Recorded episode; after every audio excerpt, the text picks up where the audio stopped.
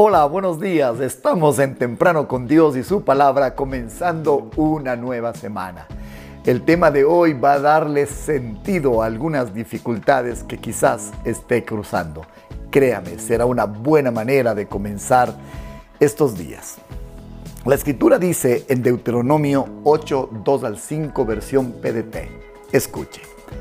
Recuerda el camino por el que el Señor tu Dios te guió durante estos 40 años en el desierto para enseñarte a ser humilde, ponerte a prueba y saber lo que tú pensabas, para saber si ibas a obedecer sus mandamientos o no. Él te humilló y te hizo pasar por hambre. Luego te dio a comer maná que ni tú ni tus antepasados conocían. Y Él te enseñó así que el ser humano no solo vive de pan, sino de todo lo que el Señor ordena. Tu ropa no se desgastó, tus pies no se hincharon durante esos 40 años. Por eso recuerda que el Señor tu Dios te está educando y corrigiendo como un padre a su hijo. Con ustedes esta mañana, el desierto.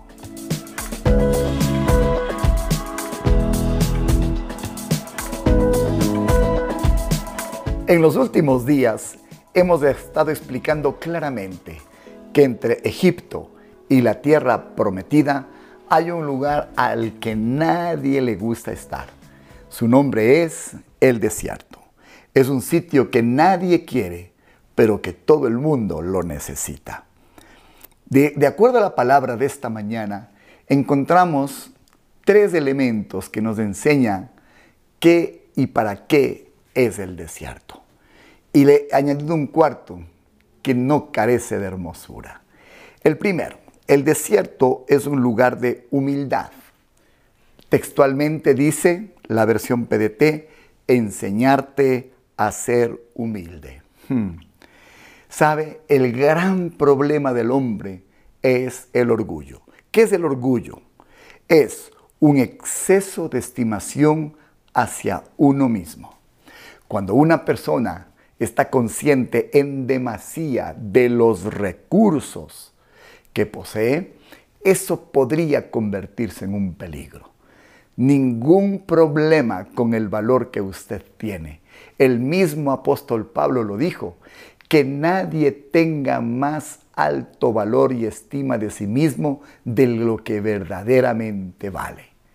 Cuando usted tiene una idea equivocada de su valor, o cuando usted tiene un excesivo valor de esos talentos que Dios le ha dado, usted está corriendo un peligro, el peligro del orgullo, el mismo que hizo caer a Luzbel. Por tanto, es bueno una dosis de humildad. ¿Y qué mejor para tener esa dosis que el desierto? El desierto le atempera, el desierto le equilibra, el desierto le pone un balance tan necesario en nuestra vida. Nadie conoce su verdadero tamaño hasta que no enfrenta un desierto, un lugar donde todo sentido de valor propio es revelado, dando cuenta normalmente que usted vale un poquito menos de lo que usted creía. Es un lugar de humildad. Número dos, es un lugar para amar sus mandamientos. Si no sabía, cuando Israel sale de Egipto al desierto, está errante por alrededor de unos meses hasta que llega al monte Sinaí. ¿Sabe qué gran acontecimiento ocurrió en el Sinaí? Dios dictó sus leyes desde el cielo, tronó el cielo, usó a Moisés, usó tablas de piedra, grabó algunos mandamientos, dispuso algunas órdenes. Es imposible vivir una vida ordenada sin una normativa. Pregúntele a las naciones que fundamentan su desarrollo, su crecimiento, su equilibrio sobre una constitución. Pregúntele a una familia que no tiene valores previamente y claramente establecidos. Pregúntele a una institución, cualquiera sea, que no tiene visión, misión y valores. Es fundamental cuál es la base de creencias sobre la cual nos movemos. Pues bien, El desierto es un lugar donde el hombre entiende que no solo de pan se vive, sino de toda palabra que sale de la boca de Dios. Cuando usted está en medio de un desierto, no solamente que trata su humildad, pero le vuelve a los principios, a las bases, a las creencias, a lo que sostiene su vida. Y para un creyente un desierto es el mejor momento de volver a la palabra del Señor para saber si la obedeceremos o no, como dice el texto de esta mañana. Número tres, este lugar, el lugar del desierto, es un lugar para conocerle. Le tengo esta sorpresa Oseas 2.14, versión NTV, no puede hablar más claro. El Señor dice, pero luego volveré a conquistarla. Habla de Israel, del pueblo de Dios. La llevaré al desierto y allí le hablaré tiernamente. Oh, ¿cómo no valorar el desierto si es el lugar donde Dios va a hablarnos a nuestro corazón? La versión Telea todavía es más hermosa. Dice, a pesar de todo eso, Llevaré a Israel al desierto y allí, con mucho cariño, haré que se vuelva a enamorar de mí. ¿Quién dijo que el desierto solamente es un lugar de rigor, escasez y de dificultad? Puede ser el lugar donde usted se encuentra a solas con Dios, le conoce verdaderamente como es y se enamora un poquito más de Él.